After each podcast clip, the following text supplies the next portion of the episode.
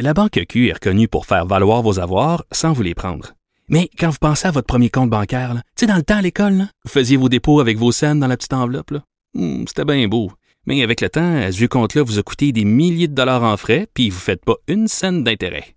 Avec la Banque Q, vous obtenez des intérêts élevés et aucun frais sur vos services bancaires courants. Autrement dit, ça fait pas mal plus de scènes dans votre enveloppe, ça. Banque Q. Faites valoir vos avoirs. Visitez banqueq.ca pour en savoir plus. Cube Radio. Il connaît tous les dessous de la politique. Chef du bureau d'enquête de l'Assemblée nationale. Antoine Robitaille. Là-haut sur la colline. Là-haut sur la colline. Cube Radio. Bon mardi à tous. Aujourd'hui à l'émission, on revient sur la crise que traverse le réseau des services de garde avec le critique libéral Marc Tanguay qui implore François Legault de s'en mêler. J'ai aussi une question au juriste et législateur qui est M. Tanguay. Pourquoi l'Assemblée nationale n'a jamais été mise dans le coup depuis un an lorsqu'il s'est agi de reconduire aux 10 jours l'état d'urgence sanitaire? Mais d'abord, mais d'abord, c'est mardi, exceptionnellement, jour de chronique consti. On s'érotise une question constitutionnelle à la fois. La traduction constitutionnelle La question constitutionnelle. Bonjour, Patrick Taillon. Bonjour Antoine. Alors, parlons de cette affaire des photos explicites de l'étudiante de l'UCAM, Hélène Boudreau, que l'université a menacé de poursuivre. Euh, là, ça va probablement se régler à l'amiable, mais c'est un exemple intéressant de la culture des droits, selon toi.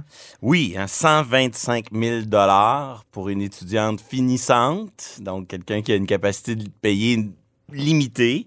Et il y a plein d'aspects de, cette, de ce fait divers, de cette euh, anecdote, qui sont très, très, très intéressants sur le plan des droits et libertés. Euh, on savait que dans le Canada post-1982, euh, la, la pornographie, c'est constitutionnellement protégé. hein. c'est une forme d'expression parmi d'autres. Et, et c'est ça la liberté d'expression, c'est le devoir pour l'État de pas se mêler, de pas s'ingérer Ben oui. dans le message. Que le message il soit d'intérêt public ou sans valeur, ça peut peut-être nous, nous aider quand il va venir le temps de se demander si une limitation est justifiée, mais en soi, euh, que le contenu dérange, c'est pas, ça fait pas du contenu euh, quelque chose qui serait non protégé. Une petite parenthèse, dans l'affaire Zundel, dont Ah on oui. a déjà parlé, c'est au début des années 90, la Cour suprême a même éliminé une disposition Du code du Code criminel. criminel où on interdisait les fausses nouvelles. Oui, oui, tout à fait. Aujourd'hui, ça a des résonances assez euh, importantes. Alors, on continue. Il y aurait une manière de peut-être réécrire cette disposition du code criminel, mais dans d'elles, on dit la façon dont c'est fait à ce moment-là, Ouais. c'est non justifié et ça montre que le message peut être désagréable, ça le rend pas moins constitutionnellement protégé. Ça. Mais là, ici, de l'autre côté, on a une institution, l'UCAM, qui dit moi, j'ai moi, j'ai une marque, moi, j'ai une réputation. Euh, puis là, je vois euh, que la personne utilise ça sur une plateforme lucrative qui s'appelle OnlyFans. Je, je n'ai pas de compte là-dessus, mais on, on comprend que les gens paient pour voir des photos et ça crée, ça crée beaucoup d'intérêt, souvent parce que les photos auraient un caractère érotique ou, ou pornographique. Et, c'est j'ai pas allé vérifier par moi-même. Il paraît qu'elle est dénudée. Oui, oui, il y a plusieurs photos dénudées devant le logo de l'UCAM, devant son diplôme. Et donc, on a un exemple int- intéressant parce qu'on a un beau conflit de droits. Oui. L'institution des droits, ça a la tête à sa réputation. euh, On aime ça, là-haut sur la colline, les conflits de droits. et de l'autre côté, on a euh, quelqu'un qui dit ben moi j'ai ma liberté d'expression puis ça montre qu'au fond les droits et libertés c'est ni bon ni mauvais, c'est c'est des droits, des revendications qui s'entrechoquent. Ouais. On voit aussi que les chartes là, ça n'a rien à voir avec euh, le bon ou le mauvais goût. Ouais. C'est autre chose, c'est des affaires différentes. Faut ni euh, idéaliser ni démoniser la chose, puis être capable de comprendre que des fois il y a des trucs de mauvais goût qui vont être protégés. Et surtout, il y a dans cette affaire, et c'est le point sur lequel je voudrais insister, un écart entre euh, ce que j'appellerais la culture des droits, donc la manière dont on parle des droits fondamentaux dans l'espace public, comme citoyen, comme euh, discours de, de revendication, puis la manière dont les tribunaux en droit positif vont gérer ça. Donc, on se retrouve dans une situation où euh, on, on a un peu une institution qui utilise une stratégie presque euh, de, de poursuite baillon. Hein. On dit euh, cesse ça, 125 000, euh, une menace en espérant que ça ça se propage pas. Et là, il y a un effet boomerang, c'est que plein d'étudiants font la même ouais. chose, Mhm. font des photos du même type. Et là, tout à coup, ben, l'effet boomerang, c'est que l'institution, le mal qu'elle voulait Combattre. combattre se, se perpétue, se multiplie Ça fait boule de neige. de manière exponentielle. Donc ça, Ça c'est devient difficile de lutter contre chaque euh, expression de ce type-là. Donc, cet effet boomerang là, est vraiment euh, un aspect intéressant. L'autre aspect intéressant, c'est qu'on voit que dans le, combat des supporters de Mme Hélène Boudreau, euh, ils ont un argument très fort avec la liberté d'expression. hein. On défend la liberté d'expression de notre camarade. Ça devrait être ça leur argument principal. Mais non. On voit dans les entrevues qui sont faites par les, les journalistes qui couvrent l'affaire, on voit que les supporters, c'est plus fort qu'eux, transposent un langage qui est davantage associé au droit à l'égalité, Hmm. à la non-discrimination, à la lutte contre l'exclusion, à la protection des personnes vulnérables et des plus marginaux. Et là, on voit des arguments, je cite les guillemets, une supporter qui dit « La poursuite intentée par l'université, je cite, euh, contre son étudiante, nuit à toutes les travailleuses du sexe, aux femmes et aux personnes queer. » Donc, ils ont un super argument avec la liberté d'expression, mais c'est plus fort qu'eux. Ils en font d'abord une affaire D'égalité. de mépris d'une institution dominante, hein, la, la figure de l'université, Ah oui. qui écrase euh, des personnes dominées, vulnérables, marginaux, que sont les travailleuses du sexe, les femmes et les personnes queer. C'est un débat qui fait écho à d'autres débats, et, et c'est vraiment étonnant dans un contexte où, si on allait devant le juge, en l'état actuel du droit positif, probablement qu'on ne débattrait que de liberté d'expression Ah ouais. et probablement pas de droit à l'égalité. Mais c'est plus fort, cette culture des droits est très présente. On le voit dans le slogan qu'ils ont choisi, Papa UCAM. Ben oui. Donc, démoniser la figure traditionnelle majoritaire fait partie de cette... On peut parler de culture woke, mais je veux pas utiliser des étiquettes qui, qui- qui dérangent. Là, on parle au fond de cette, cette nouvelle gauche qui voit dans les, les droits et libertés un moyen de lutter contre exclusion, discrimination, protection des dominés, de la minorité. On connaît un peu le discours. La chanson. Et, et on voit ce clivage qui personnellement m'inquiète, où tout à coup, la liberté d'expression serait associée à du chartisme de droite, une pensée plus libertaire, c'est-à-dire l'État qui Ouais. s'abstient d'intervenir, l'État qui dit euh, je me mêle pas de tout ça, c'est ça, c'est ça la liberté, c'est un État qui n'intervient pas, et, et le reste après les gens font ce qu'ils veulent, et une culture, un chartisme de gauche qui lui s'appuie sur le droit à l'égalité, discours qu'on connaît, mais pour éventuellement aussi même redéfinir la liberté d'expression. J'ai lu il y a quelques quelques semaines, peut-être un mois, un- une chronique très très euh, qui résumait très bien cette tendance d'Émilie Nicolas dans les pages du quotidien Le Devoir. Mhm. Je cite une phrase ou deux. La censure, c'est lorsqu'on réduit la parole des, puis là, des catégories minorisées, les femmes, euh, les, les vulnérables, etc., etc. Donc, le discours de l'égalité qui vient se coller à la question de la censure. Euh, une autre phrase que je cite, la censure, c'est la tyrannie de la majorité.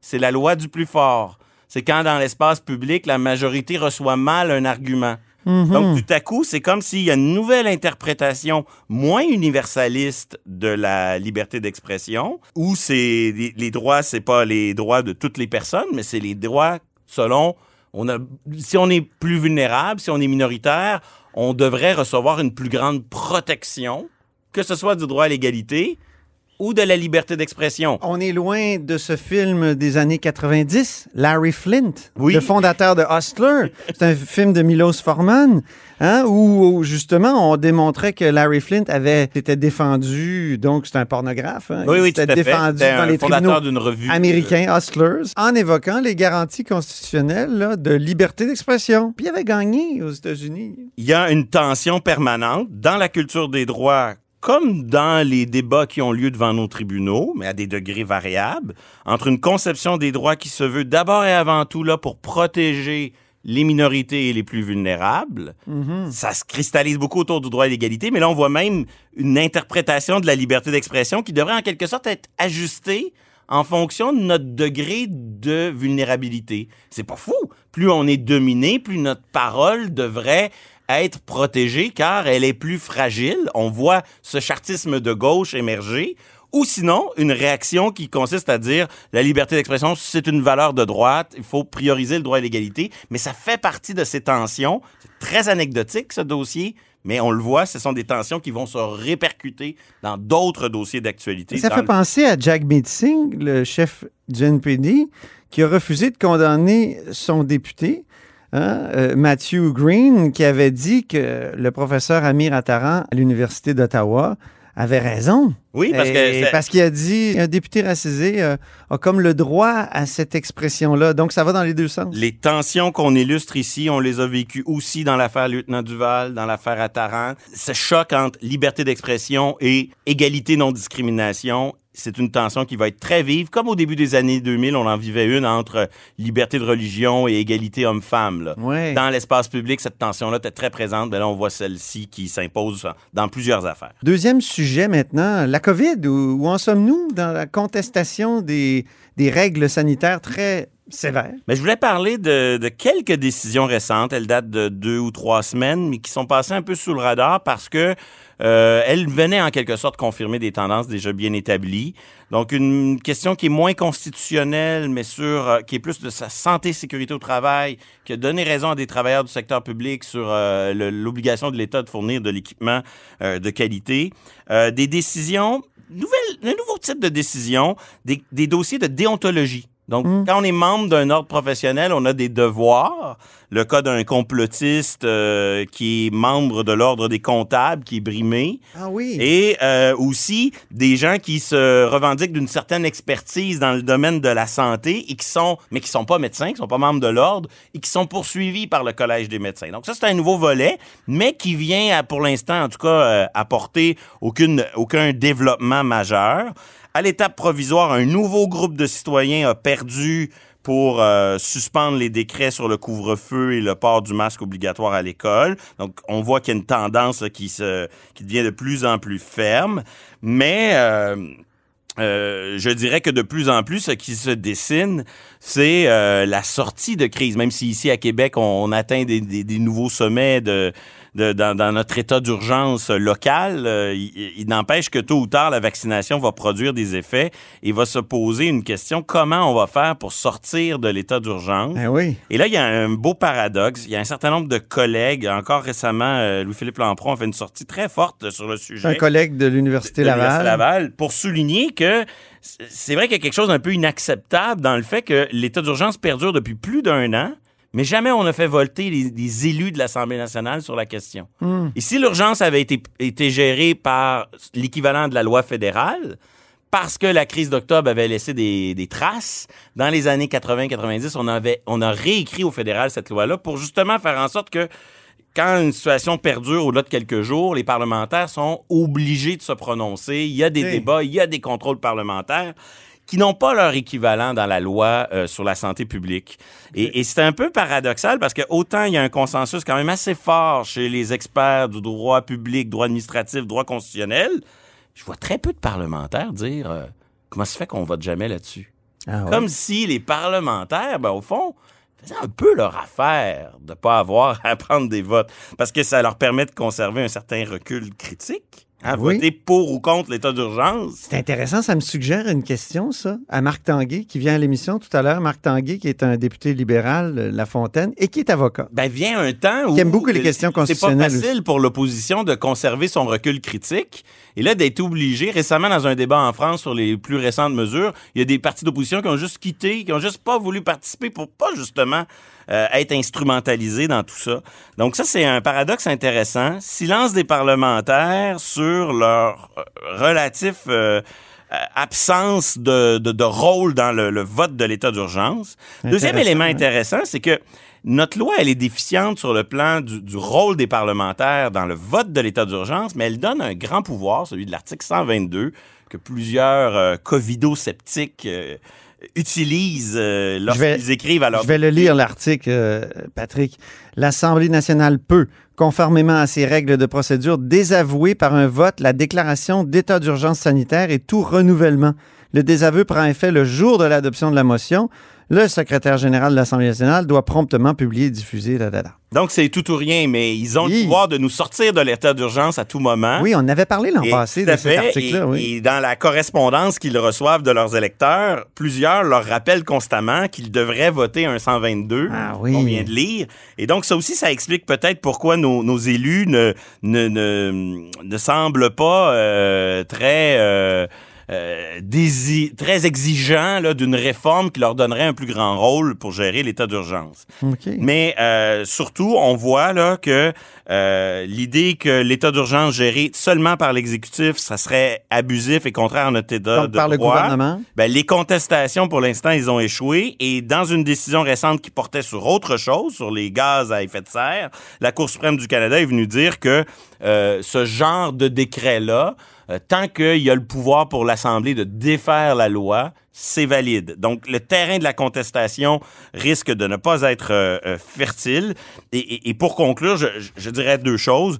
Moi, je pense que c'est pas la question de la décision de l'état d'urgence qui est clé, c'est la présence de contrôle pour le Parlement. Donc, que, l'Assemblée vote pas l'état d'urgence, moi, ça, ça m'importe peu. Mais il faut qu'il y ait des débats obligatoires, des interpellations obligatoires, des moments où l'opposition va pouvoir jouer son rôle. Et surtout, ce qu'on observe à l'échelle du droit comparé, c'est que plus on inscrit l'état d'urgence dans la loi, plus la tentation de le pérenniser, de, le transformer en un état permanent, c'est-à-dire euh, ni l'état d'urgence complet, mais on en conserve certains aspects, euh, est forte. Et donc, c'est peut-être Comme en. France après les attentats. euh, Exactement, parce que la menace du terrorisme est toujours là. Ouais. Ben là, finalement, le jour où on veut sortir de l'état d'urgence, ce qu'on fait, c'est qu'on adopte une nouvelle loi dans l'état normal, mais qui intègre certaines caractéristiques de l'état d'urgence, et finalement, on, on finit par ne, ne Ce pas en que tu sortir. nous dis, au fond, si je comprends bien, c'est que c'est plus simple quand c'est l'exécutif de sortir de l'état d'urgence que si c'est tout le Parlement, parce que le Parlement, c'est plus lourd. Ben, il y a un an, j'aurais été le premier à dire ça nous prend une loi cadre sur la COVID.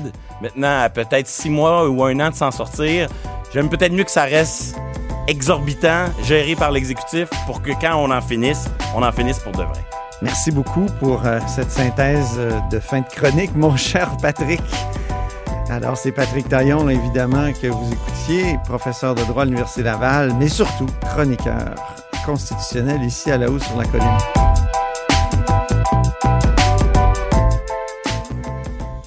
La Banque Q est reconnue pour faire valoir vos avoirs sans vous les prendre. Mais quand vous pensez à votre premier compte bancaire, tu sais, dans le temps à l'école, vous faisiez vos dépôts avec vos scènes dans la petite enveloppe. Hmm, C'était bien beau. Mais avec le temps, à ce compte-là vous a coûté des milliers de dollars en frais, puis vous ne faites pas une scène d'intérêt. Avec la Banque Q, vous obtenez des intérêts élevés et aucun frais sur vos services bancaires courants.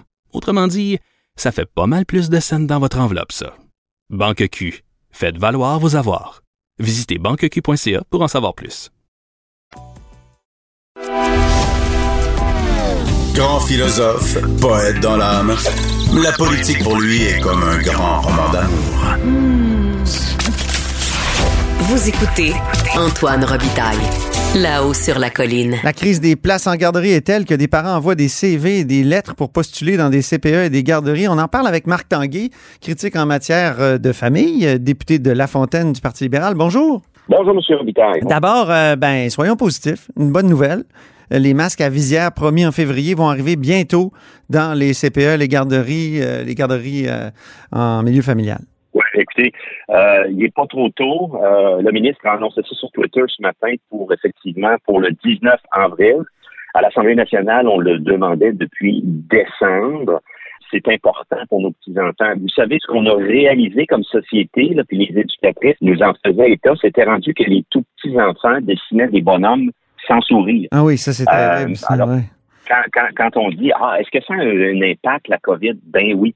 La COVID a un impact notamment sur nos tout petits. Alors, les masques avec visière, là, c'est pas un luxe, c'est pas spécialiste. Ce que l'on entend des spécialistes, c'est qu'à un âge très, très précoce, les premiers mois, les premières années, la communication avec l'éducatrice, de regarder sur les lèvres, de voir l'expression du visage, ça participe de l'éveil cognitif de l'enfant. Et là, les masques qui étaient promis depuis euh, plusieurs mois vont bon enfin arriver. C'est pas trop tôt. Il y avait des cargaisons de masques qui n'étaient pas conformes, c'est ça, au départ? Ben, ben, ben, il y a ça aussi. J'espère qu'on, j'espère qu'ils sont conformes. Le ministre, dans son tweet, il a dit, ben, puis là, on s'est assuré, là, là, il dit pas de même, mais ce que ça veut dire, on, va, on s'est assuré de pas l'échapper. Parce que vous savez que pour nos éducatrices, ils l'ont échappé deux fois. Il y a eu un rappel en décembre pour des masques non conformes qui avaient été distribués. Puis il, y a, il y a une semaine ou deux, il y a eu un deuxième rappel en disant, eux autres, là, ils pouvaient être toxiques pour nos éducatrices. Imaginez-vous hmm. Alors, j'espère que cette fois-là sera la bonne. On se croise les doigts. Évidemment, il y a cette crise, euh, les lettres de parents qui postulent carrément pour leurs petits. Il y a Myriam Lapointe-Gagnon là, qui a créé le groupe Ma place au travail, qui donnait une entrevue plus tôt à, Cube. Euh, ça va vraiment mal. Il y a vraiment une crise là, des services de garde actuellement. Ah, tout à fait. J'ai entendu l'entrevue de ce matin à Cube chez Benoît euh, Dutrisac, accordée par Myriam Lapointe-Gagnon. Et cette mère de famille, elle a un enfant, euh, quelques mois, elle demeure à Kakuna. Elle a euh, décidé, parce qu'elle trouvait que ça n'avait pas de bon sens, elle a été recrutée pour euh, venir travailler en région à l'hôpital de Rivière-du-Loup. Elle parfait son doctorat en psychologie et veut travailler dans le département de psychologie. Alors, euh, en ce sens-là, c'est important pour elle d'avoir une place en garderie, parce qu'elle dit, tiens, je vais partir un mouvement. Mais ben, le mouvement, quand on dit, coudons, les 51 000 enfants qui sont sur la liste, coudons, on n'entend pas parler. Ben oui, on entend parler. Savez-vous que depuis trois semaines, c'est près de 5 000 familles qui se sont inscrites sur la page Facebook privée et plus de 6 000 sur la page Facebook publique. Puis tout ce qu'on entend, là, honnêtement, M. Robitaille, c'est des témoignages extrêmement tristes hmm. des parents qui font face à une détresse, je vous le dis, on le voit, on le dit, puis les parents nous disent une détresse psychologique, une détresse financière. Ils n'ont pas de place. Et là, ce matin, Mme Myriam Lapointe-Gagnon a levé le ton. Elle a dit là, là, ça fait trois semaines que j'ai un ton posé, que je suis gentil, puis je souris. Euh, je la paraphrase, mais c'est ça qu'elle a dit. Là, là, ça suffit. On m'a dit au point du côté de la CAC puis du ministre, attendez le budget, vous allez avoir réponse dans le budget. La réponse n'est pas dans le budget. Et là, ce matin, elle interpellait directement le premier ministre Legault et aussi les autres ministères, la ministre de la Condition féminine, parce que c'est beaucoup des femmes qui mettent leur carrière en veilleuse, qui vont, qui pourront pas revenir et qui sont en congé sans ça. Là-dedans, on parle d'enseignants, d'infirmières, préposés aux bénéficiaires, médecins, psychologues. Alors, elle interpellait François Legault, parce que ça marche pas, là. Avec le ministre Lacombe, là, ça marche pas, il livre pas.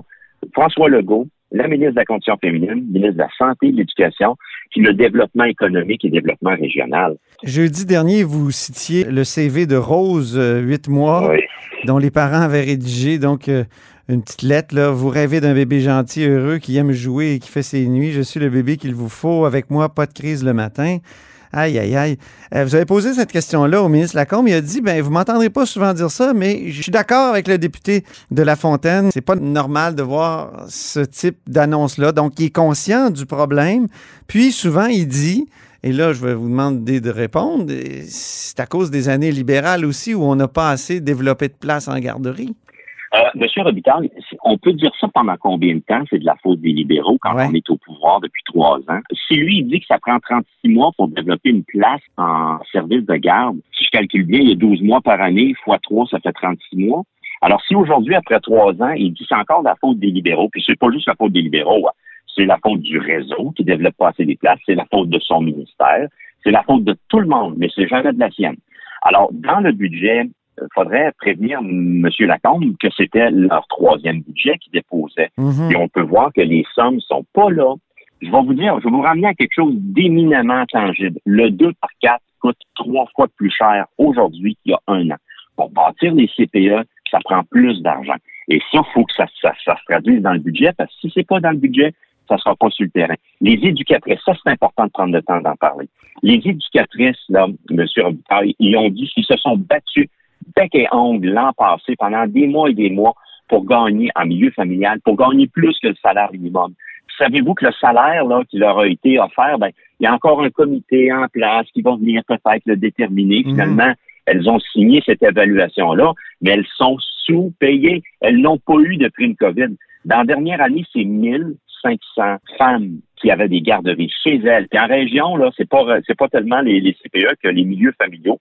1500 qui ont fermé Puis on avait appris à ce moment-là, évidemment, que c'était pas uniquement sur la, à cause de la COVID le problème. Alors, Mais ministre Lacombe, là, il Ouais. n'y a pas de solution tangible. pensez toujours qu'il devrait démissionner? Écoutez, si François Legault veut le garder là, ben que François Legault réponde, puis reconnaisse les pots cassés, puis réponde de la crise actuelle. Mais là, Ben, il, il y a il a même parlé de de gagnant. 600 places, 600 nouvelles places qui ont été mises sous permis. Ça, c'est intéressant, non? Ben, on va vérifier ça dans le budget, mais si ça s'avère, parce que souvent, M. Lacombe, il y a bien de la misère avec les chiffres, puis on est rigoureux, puis quand on le questionne, on se fait traiter de scrum-grognon, mais criez pas victoire trop vite. De un, de deux, parce que 600 nouvelles places sur le terrain, pas sûr de ça. Bon, on va le questionner. Mais M. Robitaille, il en manque 51 000. Ben oui, je Il est sais. en train de nous dire, il est en train de nous dire que depuis qu'il est là, il en a fait en moyenne 900 par année, alors qu'il devrait en faire des milliers par année. Et je reviens à ça. Oui. Les parents, là, quand on parle de la détresse, Myriam Lapointe-Gagnon à Cube l'a clairement dit, elle est bouleversée par les témoignages qu'elle reçoit des parents qui en sont rendus aux extrémités et qui en sont rendus à faire des CV. Et là, il y a une compétition qu'on ne peut pas blâmer les parents. Ils essaient, eux autres, d'aller travailler, puis ils sont sans, sans sol. Je vais vous redonner l'histoire du Kijiji, région de Québec, secteur Sainte-Foy. Il y a une famille, elle a trois enfants, cette famille-là, à placer. Elles veulent des places en garderie subventionnées. Je les cite, nous offrons une prime en argent de 1000 dollars si accès pour un enfant, 2000 pour deux enfants et 5000 pour nos trois enfants. S'il vous plaît, m'écrire en privé. Quand on est rendu à faire des annonces pour essayer d'avoir une place en payant, ça, là, c'est le désespoir qui parle. Quand on dit prenez mon bébé, lui, il vous causera pas de trouble, il n'a Ben pas oui. de besoins spéciaux, puis il va être tranquille, puis il est déjà propre, puis il mange. Mon, bébé, autrement dit, n'a aucun problème, aucun défi. On est en train de dire que les bébés, les bébés idéaux auront les premières places par rapport aux autres. Le Non, ça n'a pas de bon sens. ouais. puis je, bon, je, je- je lance pas la pierre aux parents, mais c'est malsain. Il faut agir tôt. Ben, Il faut agir tôt. Puis, vous savez, c'est pas juste un milieu de garde, là. Ce sont des éducatrices, des professionnels qui peuvent justement détecter, ah, il y a un petit retard de langage, un Oui. petit- un petit retard, et, et intervenir tôt. Mais ça, écoutez, on passe à côté complètement. C'est une véritable crise. Oui. Tant, tant que François Legault ne l'aura pas reconnu, on n'aura pas les solutions dignes de ce nom. J'ai une question en terminant sur un autre sujet, parce que j'ai un avocat euh, au bout du fil, un juriste. Il y a Louis-Philippe Lampron à l'Université Laval, qui est professeur de droit, qui souligne que l'état d'urgence sanitaire a été euh, renouvelé 53 fois depuis le début de la pandémie, sans que le Parlement soit mis dans le coup. Louis-Philippe Lampron, il dit, je ne comprends pas pourquoi les oppositions ne rongent pas cet os-là. Je vous lance la question. Est-ce que c'est pas anormal que le Parlement, donc que tous les élus du peuple ne se penchent pas sur la reconduction de l'état d'urgence sanitaire? Écoutez, c'est une question excessivement importante qui va au cœur de notre démocratie. Je vous dirais qu'à l'heure où on se parle, on va avoir euh, tantôt notre conférence du premier ministre, là, on a les deux pieds dans la crise. À l'heure où on se parle, je pense qu'il faut focuser sur la gestion de crise. Comment on va se sortir de la crise? Ceci dit, l'autre bord de la crise, on a un rendez-vous qui est indéniable, effectivement. C'est la première fois, il y a eu, il y a eu le H1N1 euh, en 2009, je crois, autour de cette date-là Mhm. mais ce n'était pas réellement une- une- un état d'urgence sanitaire permanent comme on le voit et on n'a pas réellement testé. C'est la première fois, bref, qu'on teste la loi sur la santé publique. Et la loi, pour les auditeurs, qu'est-ce qu'elle dit? S'il y a urgence, urgence, le gouvernement peut le décréter pendant dix jours, l'état d'urgence sanitaire. Mais si le gouvernement veut décréter l'état d'urgence sanitaire pendant plus de 30 jours, ça prend l'Assemblée nationale pour l'autoriser, de un, et de deux, l'Assemblée nationale pourrait toujours dire ben là, on lève l'état d'urgence sanitaire. Mais il n'y a pas de tel débat à l'Assemblée nationale. Ça fait plus de 30 jours, ça fait plus d'un an qu'on est en état d'urgence, mais l'Assemblée n'a jamais statué là-dessus. On y Non. va de 10 jours en 10 jours. Il y a la lettre de la loi. Le gouvernement peut très bien le faire de 10 jours en 10 jours, mais il y a l'esprit de la loi Voilà. qui demande à ce que l'Assemblée nationale soit mis dans le coup. Mais sortons-nous d'abord de la crise. Très Très bien. Merci beaucoup, Marc Tanguay.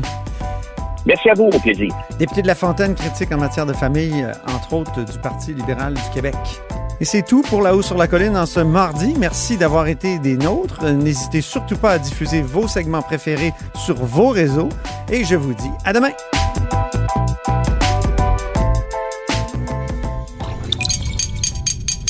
Cube Radio.